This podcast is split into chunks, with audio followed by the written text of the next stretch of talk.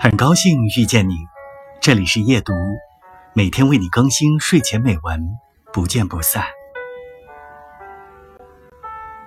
最大的幸福，应该就是一直像个孩子吧。